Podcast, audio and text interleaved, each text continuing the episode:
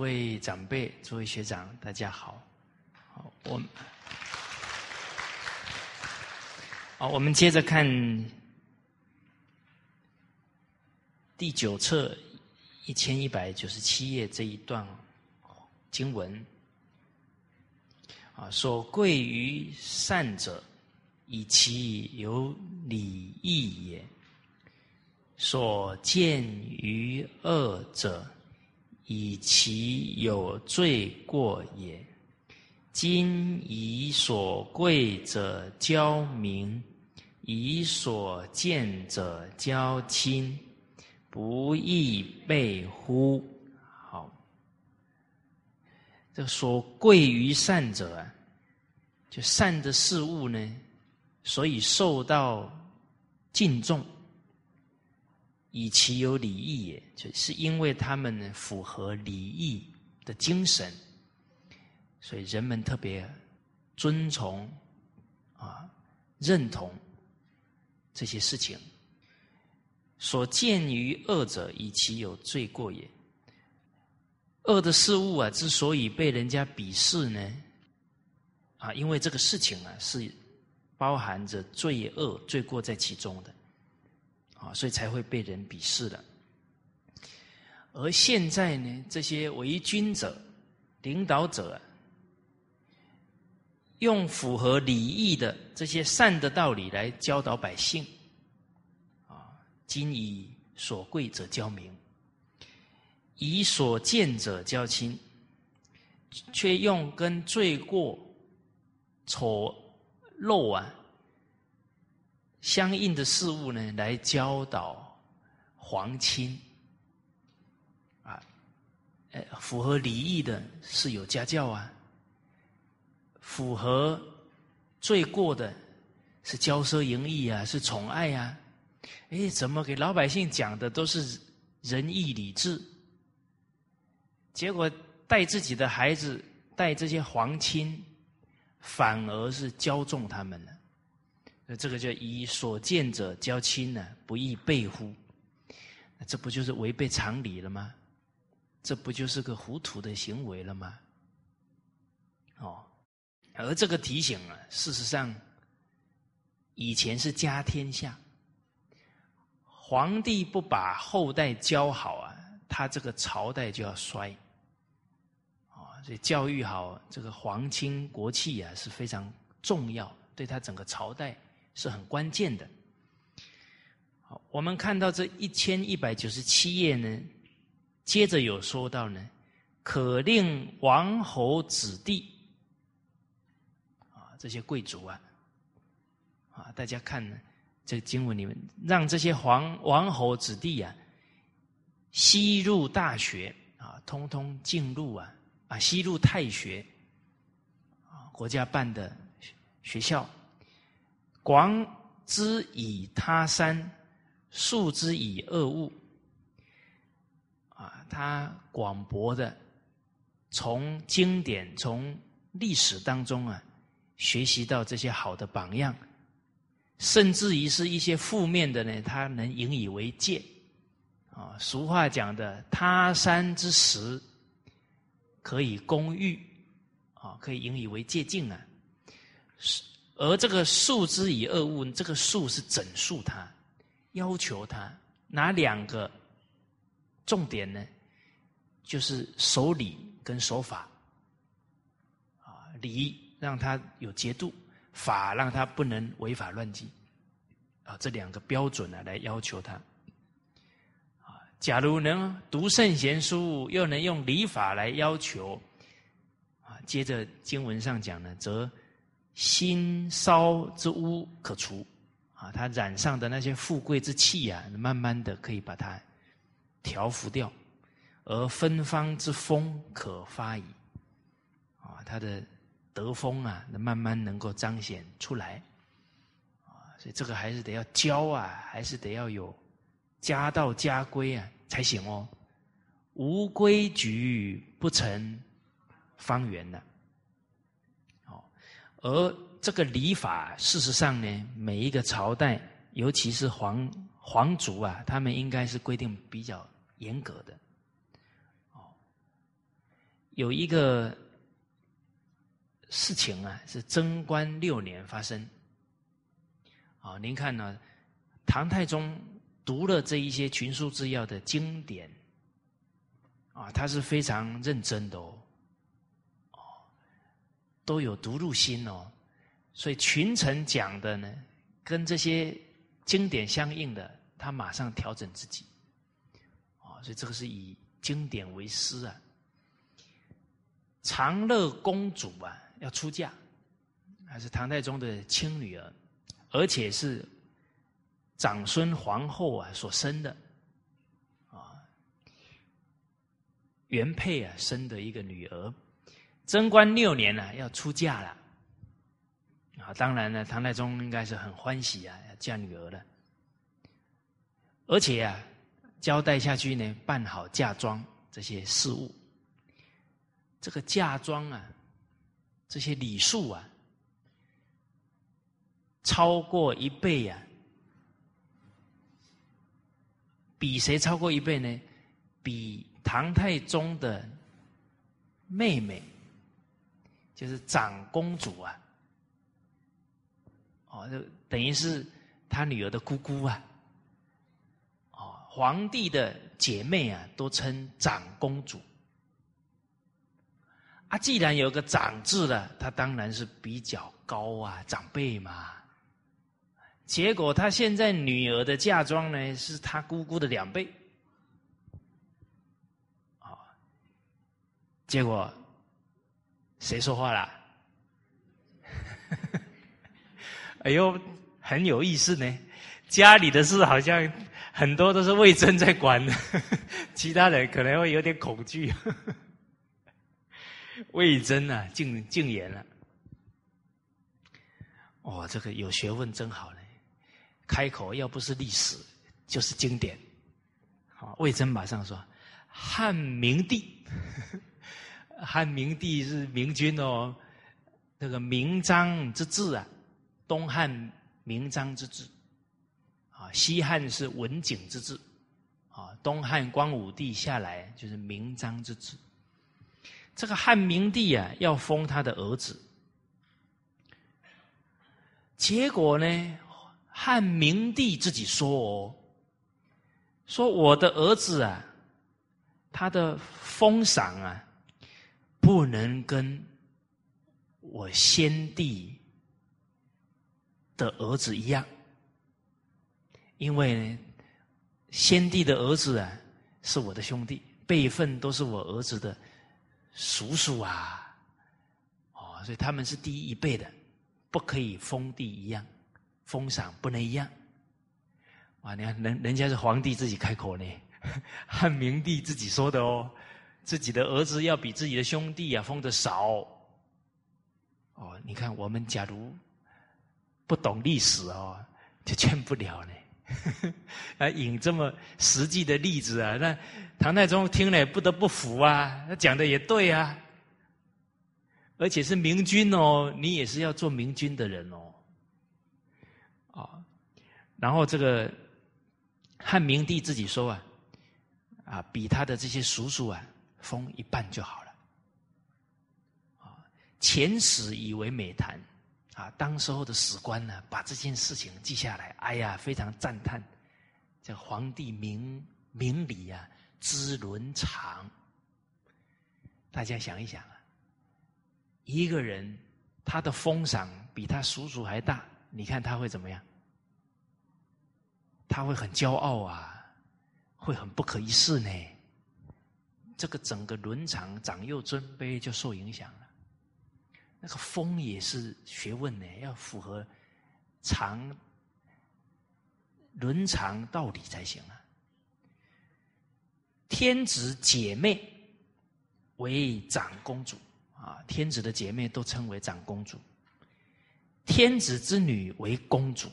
既然加了一个“长”字啊，就代表她比公主还要尊贵啊。虽然皇上您对女儿的感情啊是很特别的啊，但是啊，道理还是要符合，还是要跟义理符合啊，不能随顺这个私情啊。如如果啊，让公主的礼超过长公主这么多啊，这个是道理上呢不是很妥当的。哦，皇帝啊，你好好思考一下。卫生很厉害呢，该柔的时候柔，该硬的时候。哦，您看这个时候呢，也是您要三思哦。太宗啊，听完马上说：“讲的对，讲的好。”哦，而且啊，听了以后呢，唐太宗啊，回去讲给他太太听。哎，太太也是嫁女儿呢。现在有人建议哦，把他女儿的嫁妆咔。哎，我们看看呢，长孙皇后怎么讲？说到啊，我以前呢，曾经听陛下呢谈到魏征呢，啊，非常敬重他，但是呢，还不是很了解皇上你为什么这么敬重他的缘故在哪里？而今天呢，听到魏征的劝谏呢，啊，我了解到了，因为他能以。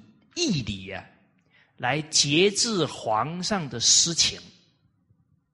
皇上权力最大，皇上假如顺着他的私情好恶了，那整个风气就会，朝廷的风气就会很受影响啊，他能以道理来时时节制皇上的这个情感，尤其是私情，真是社稷的栋梁啊！哇，你看这个妈妈不止没有。complain 哦，马上给魏征最高的评价了哦，所以这个这个皇后不简单哦。然后你接着更提醒唐太宗哦，哇，这个都是顺势而为啊，高度的智慧哦。皇上啊，妾啊，妾跟陛下呢是结法的夫妻呢，我们是最亲的哦。而且呢，又蒙皇上这么样的敬重我、爱护我，这个情谊是非常深的。啊，我们的关系这么亲密，情谊这么浓啊！可是我每一次要跟你讲话哦，还是战战兢兢呢，还得要察言观色，等待时机呢，不敢轻易冒犯你的威严呢。我都这么这么有压力了哦。何况是你的臣子啊？他跟我的、跟你的关系，跟我们夫妻还还差一截，那他们更难呢。哇！你看这个对唐太宗提醒多重要哦！所以况在臣下，情疏礼格啊，那个情谊没还不到我们夫妻这么浓啊，那他们更不容易哦。故又举历史哦。您看这个皇后不简单哦，举韩非子写了一篇文章，叫《说难》呐，给领导人说实话，挺挺困难的，挺不容易的，说不好连脑袋都没有了。哦，啊，东方朔也写了文章啊，都提到要劝诫皇帝啊，很不容易，这实在是很。说的是非常真实啊，啊，所以啊，忠言逆耳利于行啊。有国家的人，最重要的一个态度啊，要能接受忠言呢，能接纳的，国家就大治了；不接纳的呢，这个政治就要混乱哦。所以啊，我自诚呢，希望呢，陛下。能非常仔细的来面对臣子的劝谏，啊，则天下大幸呢，啊，天下人的幸运呢。哇，你看这个长孙皇后抓住这个机会哦，帮所有的大臣讲话呢。哦，所以大家从这里看到啊，贞观之治容不容易啊？呃，这么多贤者汇集在一起呢。假如没有长孙皇后，我看魏征也也会有很很多危难哦，很多危难都是长孙皇后帮他化解掉的哦，是吧？有一次唐太宗气到刀都拿起来，哦，最后太这个长孙皇后穿着隆重的礼服，好就走进来了。唐太宗看得一脸狐疑：“你干什么？手上还拿着刀，正要正要出去发发挥一下了，怎么看到自己太太穿着盛装？怎么回事呢？”啊，然后这个皇后马上恭喜他，啊，一定是有明主啊，才有臣子敢这么劝劝谏。啊，唐唐太宗一想，哎呦，我是明主了，舒服多了，气就没了，气也不是真的了，转个念头就没了啦。要会转，啊，自己要会转，旁边的人要会护念，会引导，就转过来了。哎，皇后这么一讲完呢，皇帝马上派遣下属。啊，送这个鸡帛啊，啊，也是很上等的布料，五百匹，好，然后送到亲自送到魏征的家给他。哇，这个魏征，这个接受的赏赐啊不少，但是这个赏赐啊，最重要的呢，就是让整个国家朝廷啊，整个劝谏的风气啊带动起来，这皇。唐太宗是明白人啊，懂得用赏赐来鼓舞正确的风气啊。好，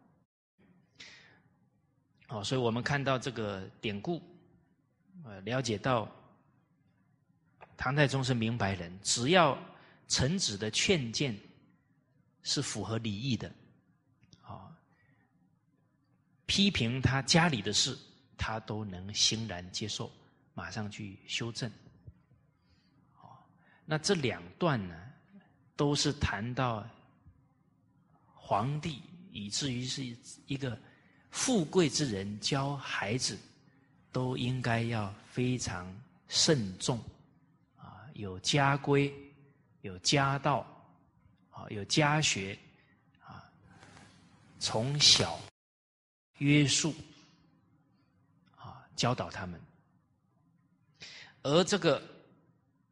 唐太宗教自己的孩子啊，是相当用心的。好，我们再举一个典故啊来看。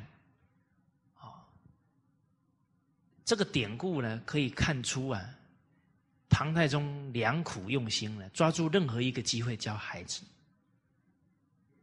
我们有没有抓住任何一个机会教孩子？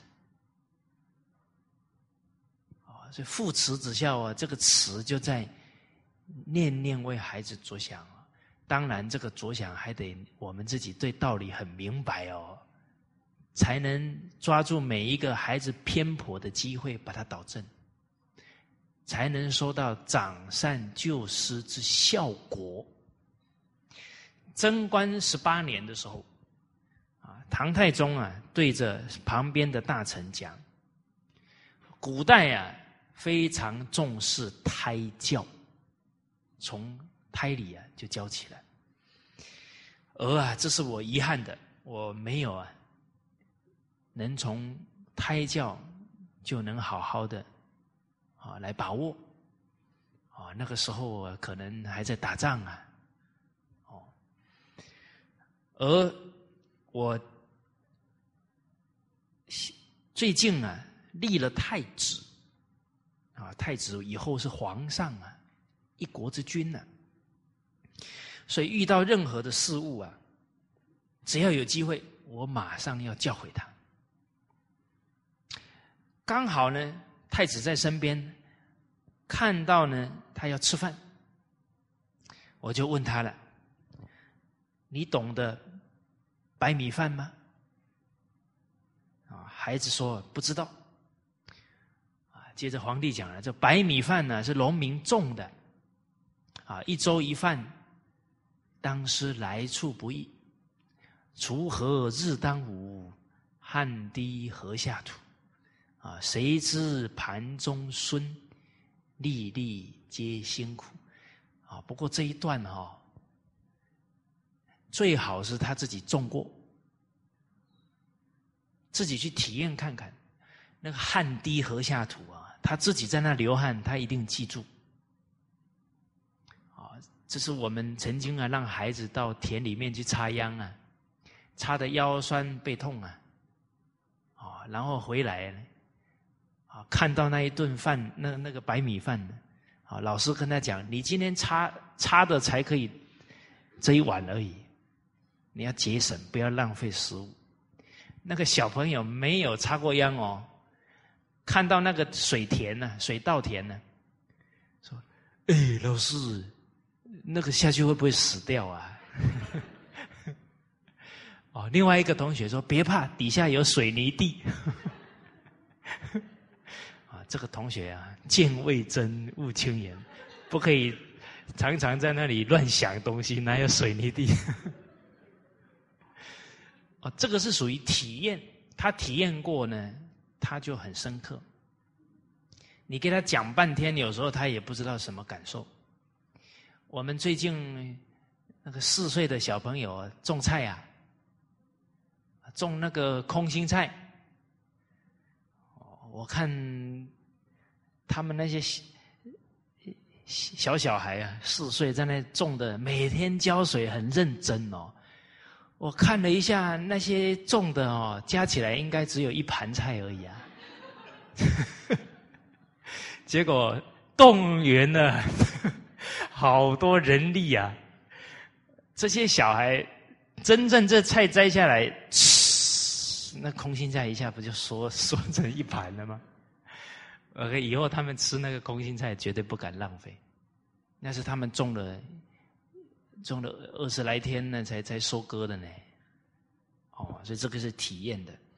所以在皇皇族啊，皇帝都是亲自做农耕哦，给自己的孩子做榜样，也给天下人做榜样。这个是非常好的传统。现在呢，比较忽略掉，要要再复兴起来。古代这些礼啊，全部都是在让人明白人生最重要的态度。所以治理啊，那是教化里面非常关键的一环，不然现在的人都不懂。糟蹋食物也是无理呢。好，所以这一些种庄稼、农耕非常辛苦，啊，所以你要记住哦，不要浪费食物哦，而且哦，要了解农民耕作的时间。农耕之时，决定不能够派工作给他们，到时候误了他们的农耕，他们就没饭吃了。啊，你要体恤老百姓这些情况。哎，又见到乘马了啊！看有人坐着马，又问太子了：“你知道马吗？”太子说：“不知。”这个马能够带人的劳苦。啊啊，为人服务，啊，而且呀，你用这个马呢要有节度，你不能呢用到让它累垮了，是不行的。啊，你看对马也要爱惜，啊，不能消耗完它的力量，你才能够啊常有马可以骑。啊，其实啊。对待马，以至于啊，对待百姓，都要时时体恤，这个仁爱心呢，都要时时提得起来。后来呢，又去坐船。皇上又问了：“你知道船吗？” 哎呦，假如我们有唐太宗的功力哦，你带孩子出去郊游，一路上都在上课呢，是吧？你知道船吗？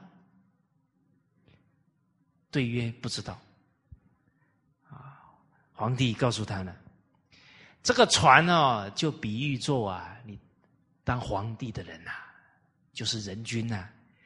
水呢，就比喻作老百姓啊。水可以载舟，亦可以覆舟啊。而且你现在是太子啊，要戒慎恐惧啊。以后要带领好人民啊！你假如不符合天道了，你就会被人家推翻呐！哦，要戒慎恐惧。哦，哎，又走着走着，看到一棵树，看到一棵弯曲的树，啊，接着又说：“你知道树吗？”啊，太子说：“不知道。”啊，接着说啊，这一棵树虽然是弯曲的，可是啊，它假如得到了这个神墨啊，工匠用的神墨啊。啪一下，那一条线黑黑的就很直了，啊，所以他得到这个神墨啊，还是可以切出非常直的木头，啊，这个一般讲呢，木受神则直，人受剑则胜，是吧？受剑德行就会越来越好啊。是这个木头经经过工匠的。这个神墨，它就可以切出很直的木头了。所以为人君呢，虽然没有很好的德行，只要你肯接受臣子的劝谏，还是可以成为一个圣王。哦，这个啊，你要记住，引以为戒。哦，所以我们看到看到饭可以教育，看到。马可以教育，看到船可以教育，看到树可以教育，看到太阳 可以教育，是吧？哎，日月无私照啊，要有无私宽大的心。您看古人呢，道法天地，万物都是老师的态度，啊，都可以给我们启示反省。好，从这里啊，我们看到太宗的良苦用心，所以教育孩子，我们从这几句敦亲类的，都是重视教育孩子。那什么样的心境可以让孩子一生幸福？爱敬的心，责任的心。啊，包含谦卑的心，节懂得节制的心态，啊，都都是啊，影响他一辈子。大家看呢，什么样的思想可以决定他一生的成败？这个就是我们要教的。助人为快乐之本哦。他假如说享受为快乐之本，他的人生整个偏掉哦，最后就是其实就是在放纵欲望而已，而且不能控制自己的欲求，欲是深渊呐，越来越严重啊！助人为快乐之本哦，信义为立业之本哦。他的事业要真正有成就啊！你从小要扎他诚信哦，讲道义哦。一个人讲道义了，他就会去服务好身边的人，以至于往后服务好他应该服务的人哦。哦，所以你看，我们古人都是抓这个根本哦。学问为济世之本哦，他想要利益社会，他要有正确的道德学问，做人做事的学问哦。哦，都要从这里扎起。好，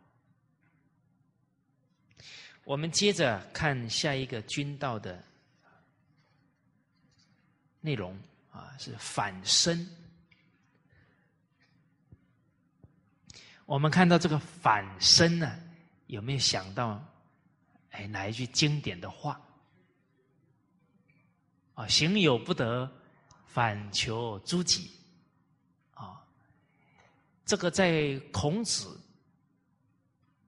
的教诲当中啊啊记载在《中庸》，啊，射有似乎君子，这个射箭呢很符合君子之道，啊，失诸真骨，这个箭射出去没有射到目标啊，要怪谁啊？反求诸其身，要反求诸己，啊，这很重要哦。哎，我们的人生也是一样哦，跟射箭一样哦。事情没做好，第一个念头还是要先反省自己。而其实这个对我们有难度哦，啊，因为我们是成年了才比较深入传统文化哦。那以前会有一个习惯哦，遇到事情呢，先要求别人呢，或者指责别人呢。所以过能改归于无，唐掩饰。指责别人错上加错了，掩饰过失也是错上加错了。啊，其实啊，修行不容易呢。理有顿悟，道理啊，哎，真听懂了哦。但做呢，事要渐修。哎，奇怪了，明明懂道理了，为什么没办法马上做呢？因为他有障碍。比方说。马上反求诸己，那我们要调服掉的是什么？是推卸责任呢？是都是看别人错的这个惯性呢？要把它突破才行。那我们现在冷静一下，我们现在遇到事情的时候啊，先冒出来的是什么？你假如冒出来的是情绪，怎么可能反求诸己？反求诸己是理智的呢？哦，所以这个还需要不断熏习哦，熏到什么程度？遇到事情，先提起来的是经典，这个时候经典是理智啊，马上调服那个情绪，调服那个坏习惯。哦，所以经还得多读哦。再来呢，旁边的人多提醒，你又能接受，啊，这样就呢回头反省的快，啊，这善观己心，还要善友为益友，好朋友在旁边护念我们，一发觉我们有点不对劲了，啊，马上提醒，啊，比方说，哎，你跟旁边的好朋友讲。我假如讲话哈有点高八度了，你赶紧哦拍拍我，哦啊不要被其他人看到 啊，啊从桌子底下赶紧拍拍我，我不然有时候怕控制不住，啊一被提醒了，哎你马上哎呀呀怎么这个老毛病又犯了啊马上调整，啊这个也是默契哦，哦好。孔子这么教诲呢？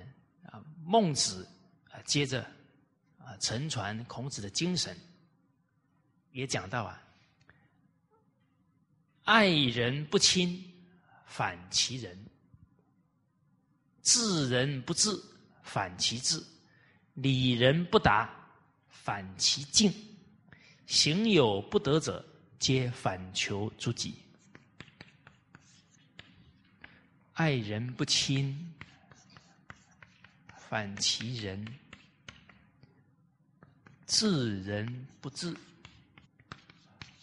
反其治，理人不达；反其境，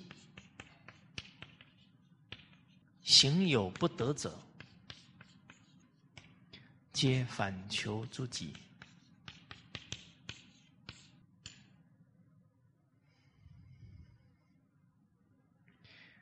而孟子这一段话呢，也让我们感受到他反省啊是非常深刻的，从心地上反省。啊，你看，你去爱护一个人，但他跟你不亲，他不不很能接受你给他的爱护，啊，反省自己这颗仁慈心有没有到位？哦，治人不治。啊，你管理团队、管理下属，不能够管理的好，你不能指责这些下属。啊，你要反省自己的智慧不够。啊，反其智。你非常礼貌的、恭敬的对待人，他反而不接受、不搭理你。哦，哎，你们有没有经验哦？啊，你给人家鞠躬啊，人家理都不理你，啊，甚至还觉得你吃错药啊，这理人不答，也不能检讨别人哦，反其境，啊，可能你那个至诚的恭敬还没流露，人家还在观察，他真的还是假的，啊，是不是假惺惺的？啊，其实很多时候啊，我们不能。让人家认同，很可能跟我们过去的行为有关，留在人家印象是这样啊，一下子不能接受我们这样的转变啊，所以事出必有因，这个因不在别人，在自己。哦这个在我们学习传统文化当中，其实应该大部分的人都经历过。啊，我们学了之后很激动，啊，我良心发现了，啊，回去以后，哇，那个表现呢，让全家人都非常瞠目结舌。哎，这个人怎么去了几天回来变成这样？哦，他到哪里去 去洗脑了？怎么？啊，一下子还人人要给身边的人一个适应的过程。哦，我们一下变了，有时候人人家一下缓不过来。我曾经听到一个事事例，啊，一有一个女士啊，听了以后啊，反省自己，因为她已经跟她先生离婚了，啊，结果听完课也很激动啊，到她前夫家里，啊，那。公公婆婆也在呀，哦，马上恭恭敬敬给他们赔不是鞠躬。结果呢，他头抬起来，他们通通没什么表情。哦，他掏心掏肺啊，没有任何反应，他就回去了。哦，可能走出那个门了，有很不被理解的感觉。哦，这个时候要想到孔子一句话。人不知而不愠，不亦君子乎？哎，做什么事都要人家理解哦，也是一种执着呢。为什么？你要就有要不到的苦，这些事都是应该的，有什么好要的？都是应该的，叫义，遵循道义，有求叫利益的厉害的人生。还是贪求，人一有贪求啊，这个正气就不足；一有贪求啊，可能就会有烦恼，会有失望。哦，您看呢？我们去爱人，那是就我的本分呢。啊，爱人家人家不接受，难不难过？嗯，我当初去爱护他，又不是为了他来爱护我。是不是？哎呀，难不难过？不能难过。要不要继续爱护？要。你们是明白人，这样才知道我的心是真的还是假的啦。哦，付出一点了，没什么回应，我不干了啦。那前面的付出也是假的，那是利害心，那是有条件的爱，叫欲，不叫爱。爱没有条件的，爱的心地是无私的，爱的感觉是温暖的。一个人带着目的去对人家好哦，告诉大家，对方都知道的啦。这个人又来了，又来攀交情了。他的东西不要拿，拿了以后，以后他会一直在给你唠叨，是吧？你带着条件、带着厉害跟人家交往，敏锐的人都觉得有压力，跟你很难达到推心置腹的朋友。无条件的道义啊，才能结交到知心朋友。哦，好，哦，所以这个太太出了门，啊，这么样一段肺腑之言，所有的人一点表情都没有。哦，哎，但是他后来也不简单了，他没有放弃，啊，他继续啊，调整自己，提升自己，啊，然后跟她前夫啊保持一些联系，啊，经过一段时间呢，她前夫真的觉得她变了，后来又结婚了。啊，这个这个消息是很准确的，因为是我我们同事的亲戚真实的例子。但是大家想，这个整个事例啊，谁想离婚呢？是不？你看一改变呢，先先生，这公公婆婆都欢喜啊。那离婚是人生很痛苦的事情啊，谁愿意啊？哦没有人愿意在这种痛苦的漩涡当中啊，那何不由我们走出幸福的方向跟目标呢？哦，不要要求家人，我们自自己先带好头。哦，再来呢？为什么他这么样真诚讲了一段话，通通没反应？因为他的前夫跟家里人还搞不清楚状况啊。现在是做梦吗？啊，怎么会变成这样？我是在梦里吗？哦，当然，以前应该是有很多伤害才会走到离婚嘛，都是有前因嘛，所以他们的心情一下子没办法调整过来，这是很正常的哦。比做一个比喻，今天你对一个朋友连续打他五巴掌，啪啪啪啪，他他还缓不过劲来，打了五巴掌，然后你突然说：“我会对你很好哦。”你看他会，他会做什么？他绝对退好几步，有没有？啊，你前面他对他这么好不好，突然对他好，他不吓一跳才怪。所以您看哦，这个世界都没有问题啦，我们有问题啦，我们的心态没有客观去体恤到很多的因缘状态，反而都指责，越指责情况越差。为什么指责是情绪化？我们情绪化一定带动对方的情绪化，那一点小事都很难收拾，小事变大事了。啊，哎，能理智，能反省了，大事化小，小事化无。好，我们来看呢，二十二句啊，是在第十册。一千三百一十页，啊，经文讲到了立德之本，莫上乎正心。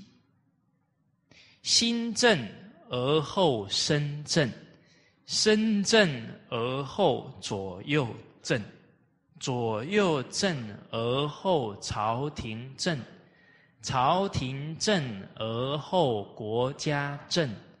国家正而后天下正。好，您看这些教诲啊，其实都跟四书相应的。啊，《大学》里面讲的“心正而后身修，身修而后家齐，家齐而后国治，国治而后天下平”。啊，所以君主啊，要树立品德的根本。莫上乎正心呢？这个上就是非常重要的，而没有比啊正心更重要的功夫了啊！我们常说啊，修养是心地上的功夫啊。刚刚我们看孟子这一段，那他要恭敬、仁慈、礼智啊，要时时保持哦，不可以偏离哦，啊，不可以自私哦。要爱人哦，不可以傲慢，要恭敬人哦，不可以情绪有，不可以意气用事哦，要理智哦，哦，所以这个莫上乎正心，心正了，而后自己的身就正，身就修了，啊，因为一言一行啊，其实都是心的反射，讲错话，做错事，病根还在心态不对。啊所以我们要改过啊，有从事上改者，有从理上改者呢，还有从心上改者，这是最好、最根本的方法。啊，比方我们常说脾气大，那有没有把心偏颇的地方找到？哎，我为什么会有发脾气的行为？我的心偏在哪里？哎，人家不顺我的意思了，不高兴了，这就是贪呐。罪恶的根源就是从这个贪起的。哦，罪恶的冤首啊，贪呢就控制了，啊，要求了，不顺我的意思啊，就不高兴了。啊这坏脾气的根源呢，跟贪心有关哦，啊，跟控制的念头有关，啊，不顺己意就生气啊，这个气量就太小太小了，不能容忍了。哎，发脾气还有什么原因？好面子，好面子的人很容易发脾气，为什么？恼羞成怒，好面子啊，经不起批评啊！人家提醒个两三句哦，就不耐烦了。好了好了，别说了啦。还是贪哦，好面子也是贪呢，贪面子喽，贪名闻哦。还有没有？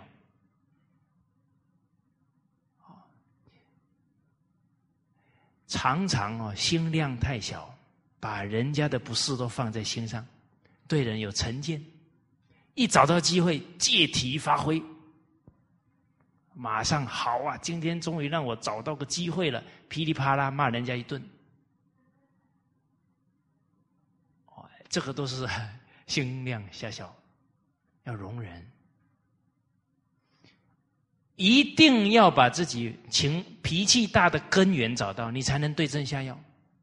发脾气的根原因有很多种啊，比方啊，女孩子在某几天比较容易发脾气，啊，为什么？身体不舒服。哎，诸位学长，要从这里哦。严以律己哦，要宽以待人。所有的道理啊，第一是严以律己，第二要宽以待人。我们不要面子，叫严以律己；要给别人留面子，那叫宽以待人。这善学啊，不能学颠倒哦，变成严以律人，宽以待己哦。那那就叫颠倒哦。X Y 轴要要准哦，哈，不能歪掉哦。好，我们复习一下，x 轴是什么？无限的延伸，叫宽以待人，是吧？y 轴呢？其深无敌，深到什么？深到心地深处。啊，对习气赶尽杀绝，这叫 y 轴。啊 X 轴叫宽以待人，Y 轴叫严以律己。好，我们的人生的准绳 X、Y 轴摆好了啊。呵呵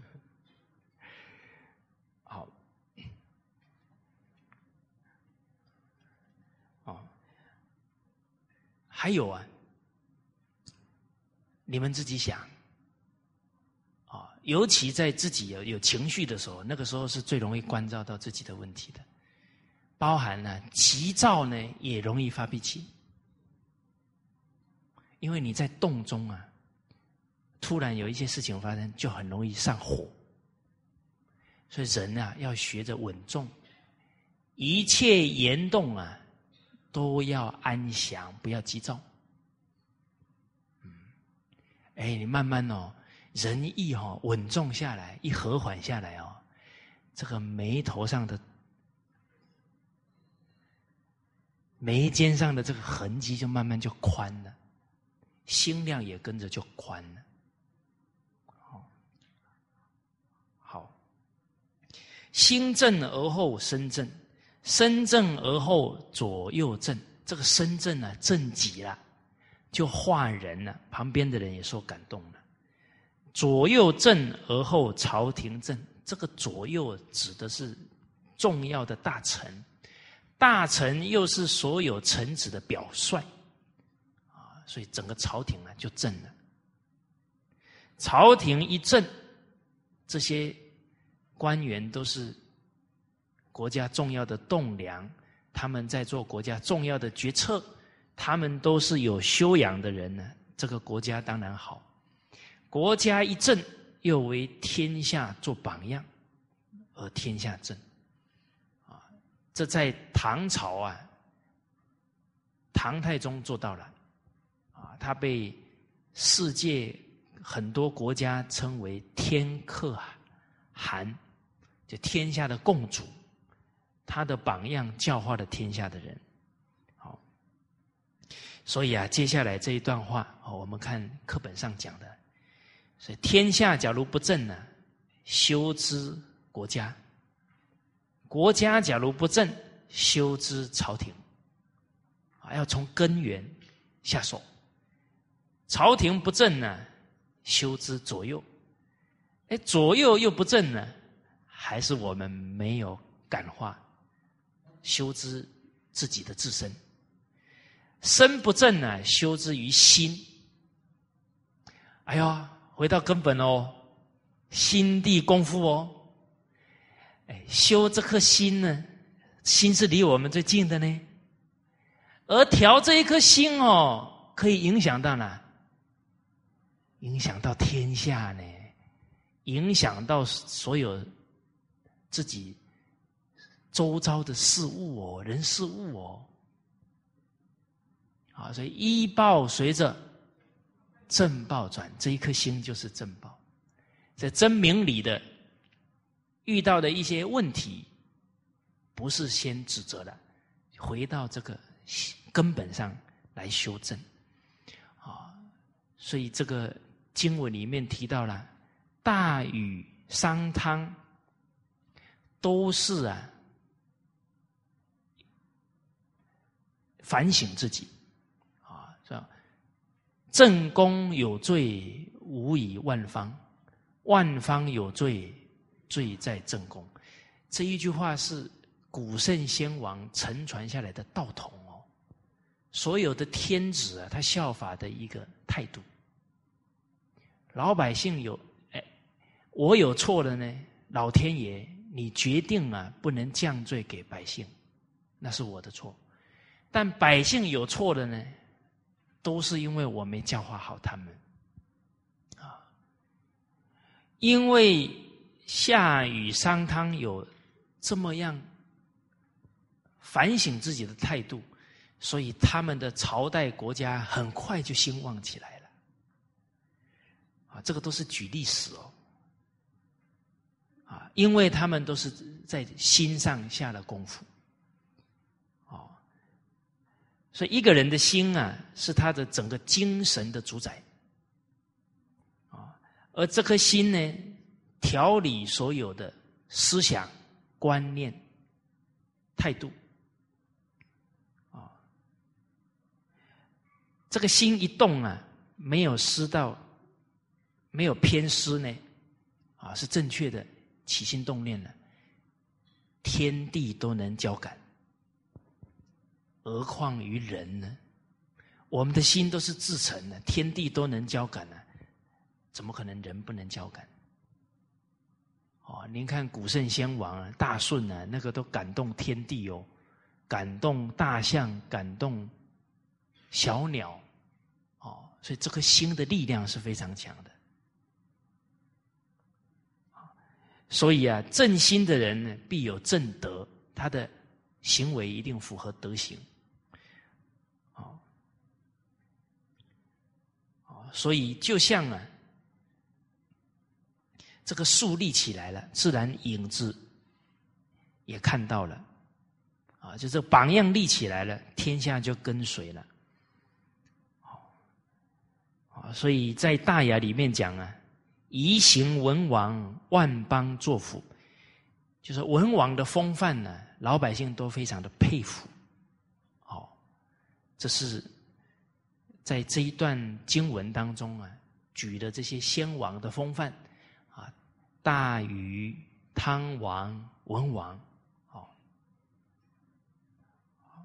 所以古代办政治的人呢。都是以尧舜禹汤文武周公为榜样，啊，今天我们当领导者、当老板，哎，我们也依这个道统啊来自我要求。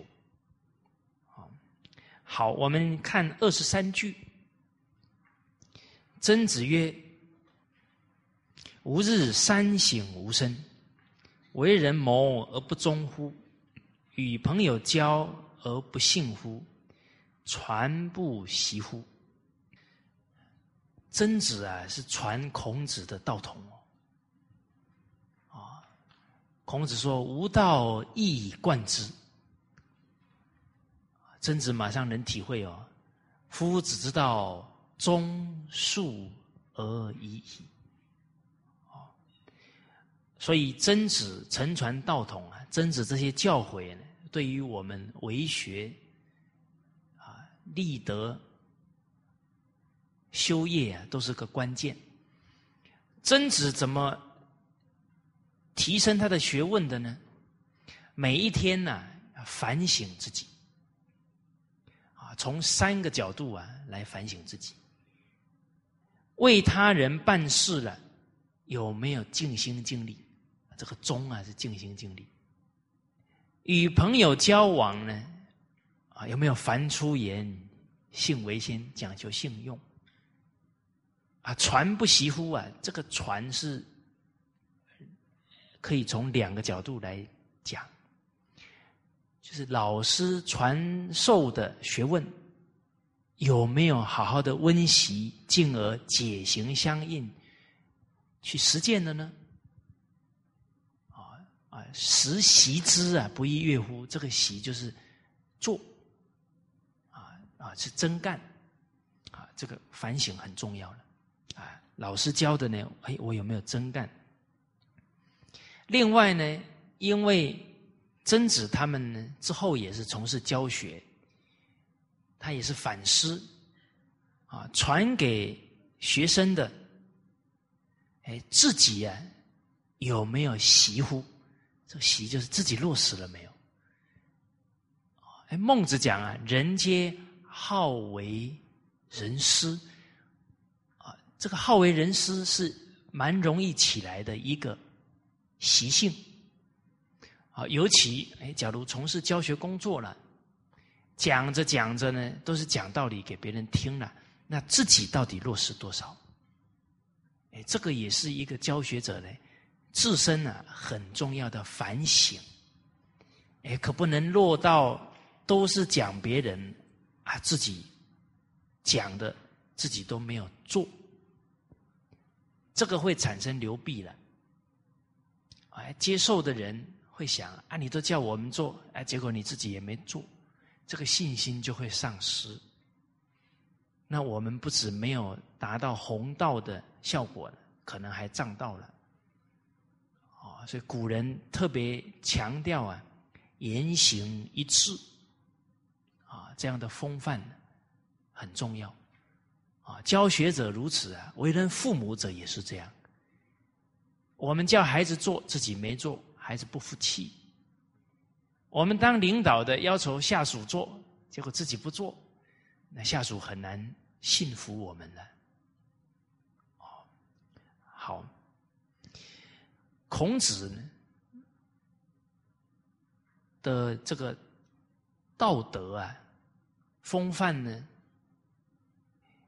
很多学生呢很会观察，他就能看到很多非常重要的德行。所谓内行人呢，看门道。曾子很老实，心很静，容就能观察到夫子，甚至于是同学学问高超的部分。哦，您看哦，泰伯第八，曾子讲了一段话哦：以能问于不能，以多问于寡。自己能力很好，还请教比自己能力差的哦；自己学问很渊博，还请教学问不如自己的人。以多问于寡，有若无，很有学问呢，但是很虚心啊。实若虚，犯而不教，人家侵犯他，从来不跟人家计较。这曾子讲的话哦，他看到谁有这个修养，颜回。曾子说：“习者无有，常从事于斯矣。”啊，哎啊，怎么不是其他师兄弟看到？怎么是曾子看到？那是曾子善学呀。哎，后来在书上又记载，曾子说啊：“我看到夫子有三个德行啊，但是我都还没做到，很惭愧。能看到就不简单了。”当然，这应该也是曾子的谦虚了啊。曾子说啊，夫子处世待人呢，有三个非常难得的风范：见人一善而忘其百非，啊，是夫子之义士也，很容易亲近，很容易侍奉，啊，为人呢很。很有包容，很随和，啊，见人友善呢，若己有之，是夫子之不争也。见人家有好的德行，好的善行，跟自己有一样高兴。见人之德，如己之德。成人之美，一点嫉妒心都没有，啊，决定啊不跟人家争，啊，甚至于让给人家，让人家好好去表现，他也很高兴，啊啊，甚至于让人家做从旁协助他也不邀功，啊，成人之美。第三呢，见善必躬亲行之，然后导之。啊，是夫子之能劳也。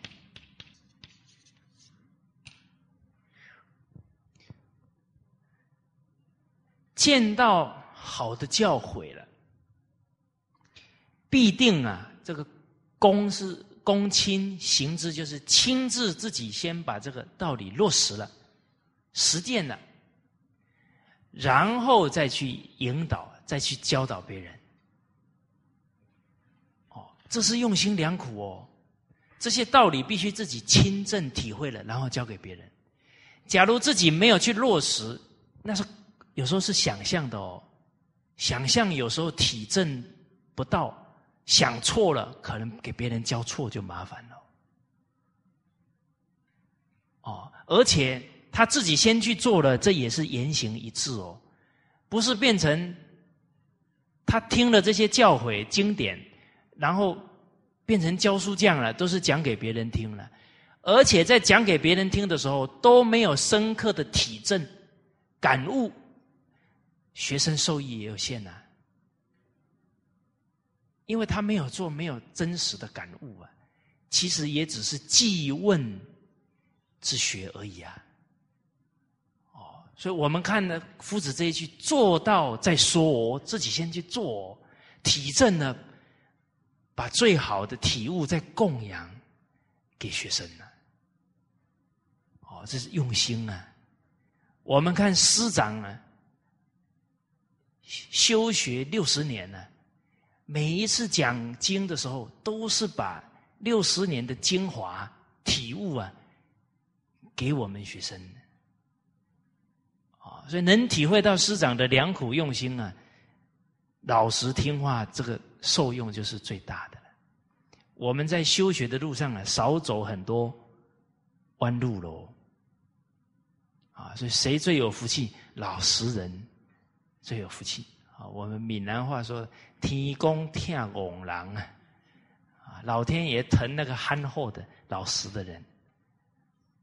啊，哎，我们从曾子这一段话来反思了。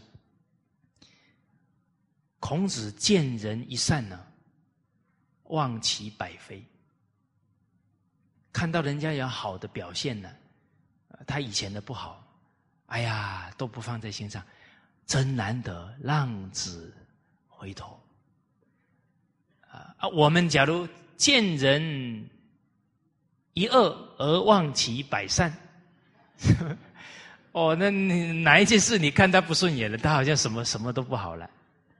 啊，甚至于人家说，哎，他最近有比较好，哎呀，不可能的啦，他我我对他很清楚的啦，那就对人有成见了。你对人常常都有成见，人家跟你相处很有压力呀。啊，你能包容别人，甚至人家有好，你马上肯定他，哎呀，人家觉得跟你相处如沐春风啊，很受鼓舞，所以叫易事啊。好，好，所以学生说，孔夫子是望之俨然，及之也温。啊，靠近夫子，觉得哎，夫子很亲切，都都能够鼓舞别人。所以这个，要去掉心胸狭隘哦，要欣赏别人的，包容别人，啊，转这个心念。啊，再来的见人友善，若己有之。哇，比别人还要高兴。哎呀，他越来越进步，太好了！哎呀，他表现这样太好了，对团体太有帮助了。啊，这是有水洗啊，成人之美的心。啊，但是我们假如心胸狭隘了，啊，看到人家好啊，酸酸的，啊，有什么了不起？运气好而已。啊，我为什么分析的这么透？因为我就是这样，以前都是这样，现在很努力的在调整啊。哦，所以这个不能有嫉妒，不能有跟人对立争斗的态度。君子无所争啊，是极其壮也，血气方刚，戒之在斗啊！不要跟人争斗啊！一跟人争斗啊，是造成家庭、造成团体最大的损害。再有能力啊，都是在损害家庭团体。这父母跟上司啊，就光为了你这些事，就一个头两个大了，还帮什么忙？哎，很多人都忽略了，我能力很好呢，单位里面没没有人比我高呢。所以人一傲慢，只看到能力。没看到天时不如地利，地利不如人和啊！啊，所以有一句俗话讲得好啊：良好的个性啊，胜过卓越的才华。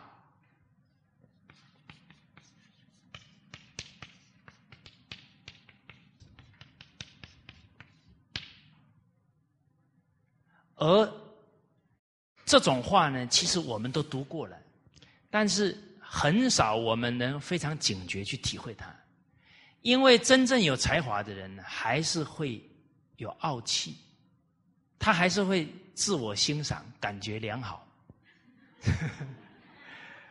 那他他这一个态度放不下，他就看不到问题，因为傲从哪里来？从我慢来的。我很了不起，我很厉害，有我了，就障住了自己啊，客观的观察能力了。啊，有我啊，就没有人了；有我了，就感受不到别人的心了。你说一个人傲慢起来的时候，讲那个话，都刺到人家的心了，他知不知道啊？他知道了还讲啊？所以这些习气哦，都会让人感受不到别人的心哦，感受不到团体的困难哦。啊，有一句成语说：“我行我素”，就不理想了。可是你个性良好啊，啊，又又都是像孔子，孔子这种风范，跟人很好相处啊，人家好拍拍手，鼓励人家，这整个团体的团结向心力都因为你而增长。这看不到的哦，可是对团体是最重要，叫人和。哦，好。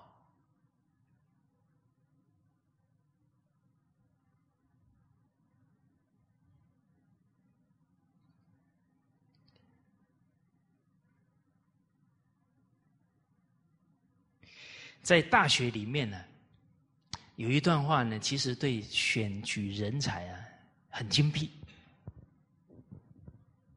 不知道大家有没有注意到啊？应该之前有跟大家讲到，若有一个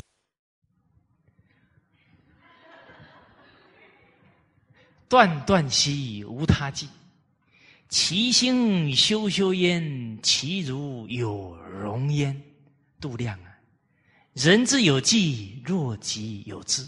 人家有能力啊，跟他有一样高兴。人之厌胜，其心好之。人家有德行，好圣贤学问，啊，他在旁边很仰慕他。哎呦，你这个太好了，对，就是要听孔夫子的。这种人哦，看起来不是很有才华哦，可是他是栋梁哦。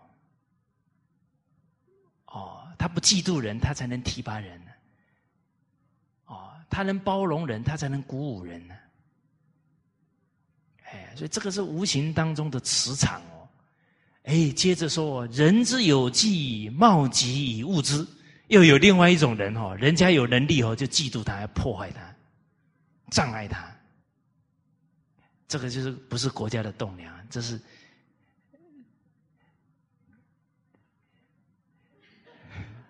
这是专门，哎。闽南话讲“起尿气嘎破堆了”，就是养的老鼠啊，然后去把那个米袋通通都咬破了，就变成栽培他，最后还还来破坏团体，就是变成这个样子了。哦，好，所以这个夫子这一段修养啊，还是对我们处事待人呢启发还是很大。好。所以曾子啊，善于学习，对自己下的功夫也深，三省吾身呢，绝不懈怠啊。而其实成败呀，在忠信。大学有一句话讲：“君子有大道，必忠信以得之，交泰以奢之。”失之，一个国家、一个团体兴旺了，忠信啊！大家看呢，一个团体负责的事情尽心尽力，诚信待人，言出必行，一定兴旺的嘛。交泰以失之，米不有出，显客有终哦。有的都团体有很好的开始哦，但很难保持。为什么保持不了？只要他有骄态的习气上来，就毁掉了。骄傲态是什么呢？奢侈放纵。哦，所以大家看呢，这些理都是相通哦。《孝经》里面教导诸侯啊，在上不骄。高而不为，他他位置很高，不会危险。自节景度，满而不溢。自节景度就是不要奢侈，不要放纵，啊，都是在这个交态，这个毛病不能犯，交态就失之了。而大家冷静去看哦，一个人有忠信呢。他的学业跟事业才能成就。以学业来讲，我们学圣贤之道啊，要为民族尽心尽力啊，要成期许自己是民族的栋梁啊，甚至于要为下一代培养出栋梁，这是忠啊，人有这样的期许啊，他学习不用人家推。啊，我这个肩膀啊是要赫旦民族的沉船，文化的沉船。忠啊，信，我们老祖宗的信呢，不止在行为上的信哦，自己起了这个念头，发了这个愿誓了，任何人都不知道，终身要尽到这一份诚信，他怎么会没动力呢？一个人没有动力了，忠信没有了。您看祭札挂件的风范，死无以心许之啊！我的心已经说给他了，其以死背无心哉？不能因为他的死而违背了我的心，违背了我的良心。啊，哎，我们自己在内心里面已经这样发了愿了，终身要尽心尽力去往这个目标去走，这是学业。成就的动力哦，啊，家庭里面也是啊，你要忠于父母，忠于另一半，忠于这个家，你就很有责任感了。啊，要对自己的另一半要诚信哦，啊，自家要没有秘密哦，不然就变虚伪喽，啊，掩饰喽，那就不能自诚感通啦。哦所以您看，中性学业也是这样，家业也是这样。这孔子教学，孔孔子试教，文行中性；孔门四科，德行，哎，跟这个行相应。言语，言语要守信，是一个很重要的准则。正事，正事是为国家服务啊，尽忠职守。文学，好，好，他的精神呢是相应的，而。我们看这个文行中性啊，文用经典呢，长人的正知正见，叫发其蒙啊。我们还没读经典以前，很多道理不懂啊。哦，您看夫子这些教教诲啊，他是很有次第的，发其蒙。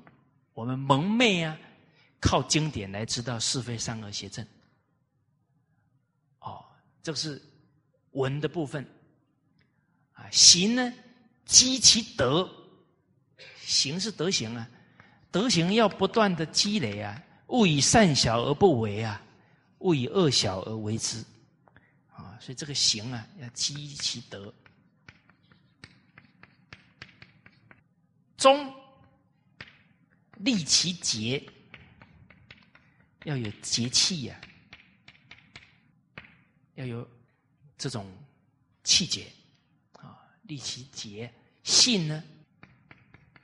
一个人有诚实守信的态度啊，他终身奉行圣贤教诲，进而呢，终身实践他所发的愿。这全其忠啊！哦，你看子路答应夫子，夫子你教诲，终身奉行。刚好他临终的时候是被杀害的，临终最后一口气呀，把帽子调正。夫子教我这个官要正，您看哦，临终死前的念头还是遵照老师教诲，这一份心呐难得了，所以全其中能成就他完美的德行。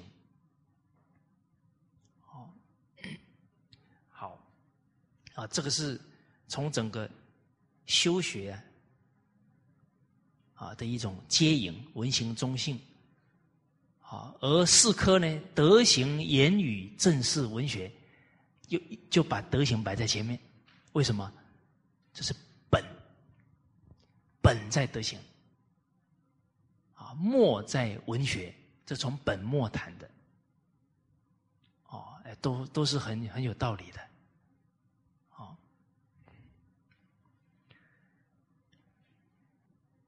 来，我们看第二十四句啊，是在第二册两百八十九页。好，我们一起读一遍哈。天子无戏言，言则史书之，礼成之，乐歌之。啊，好，我们两百八十九页，这是一个典故啊，是周朝周成王的时候。好，我们看到这一段。啊，这这一章的最后一段哈，唐属语者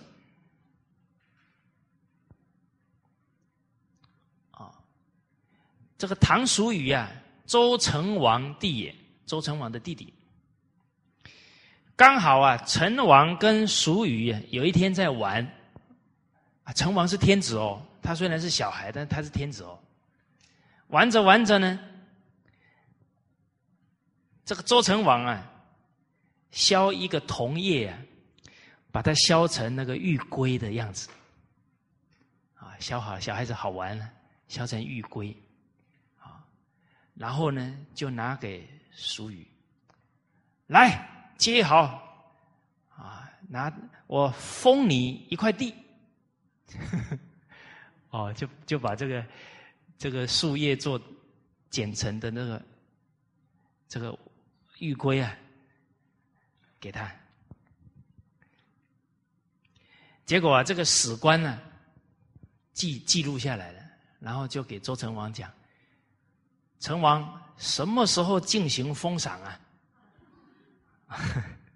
啊，你要选好日子啊，啊，要封了。”结果成王说的：“我跟他玩的呢，哦，与无与之戏儿啊。”不是真的，是是是跟他玩的。结果这个史议曰啊，史官讲了，就是这一句了：“天子无戏言。”啊，天子是没有开玩笑的时候。诸位同学，难道是天子才没有戏言吗？啊？哎我们的道德学问不就是因为好玩给玩掉的吗？好玩到都不稳重了。哦，道也者不可虚敌也啊！你这个开玩笑啊！坦白讲呢，对人就不够恭敬。是吧？学问是主境存诚呐。哎，我这一段讲完，你们不要每天都板着脸给人家看哦啊！我刚刚讲的那个是那个开玩笑，就是你不要拿别人开玩笑。哦，你这样子对人不恭敬了，那这个跟道就相违了。啊，幽默可以，啊，可以 human 一下。幽默是对自己呢，不是对别人呢。哎，哦，所以一切皆恭敬啊，对人都是要应该有这个态度。所以天子无戏言啊，左史记言，右史右史记事，一言一行都有记录的，要对千秋万代负责。诸位同学，我们有没有为千秋万代负责？这一生要成就德行啊，调伏坏习惯呢？这个事业大不大？比世间任何企业家都还大，是吧？那这些成功的人都是很恭敬谨慎的，更何况是我们要这一生要成圣成贤的，那恭敬的心啊，要时时保持。啊，是天子无戏言呐，言则史书之，讲出来了，史官就记下来了。礼成之啊，举行典礼啊，慎重啊，落实啊。那这样子，第一个皇帝讲话非常慎重。啊，就一讲出来就是天下的规矩，礼成之啊，啊，马上去实践。天子讲的话，乐歌之。啊，你在那个典礼当中啊，奏乐，哦，那都是庄严肃穆的音乐啊，那对人的那个摄受非常强。哦，哎，这个下属呢，对皇上交代的事情都不敢，哦，不敢轻忽啊，都很慎重的把它落实好啊。好，于是啊，遂封蜀语于唐，就把唐这个地方啊封给他弟弟蜀语了。哎，哦，所以这个君无戏言呐，啊，所以我们今天啊言谈当中啊，会跟人家闹不愉快、起冲突，都还是呢要反省自己的。态度不妥当，而且有时候爱开玩笑哈，开到最后一定失了分寸，然后好朋友啊从此就不见面了，就开的太过火，就麻烦了。啊，啊，你说啊，我开的不要太过火就好了，行不行？有这颗心哦，铁定会遇到过火。哪有这么好控制的？哦，好，不怕念起呀，只怕觉迟。圣狂之分，在乎一念啊！反身呢，都得从起心动念下手。好今天呢先跟大家啊交流到这里好谢谢大家。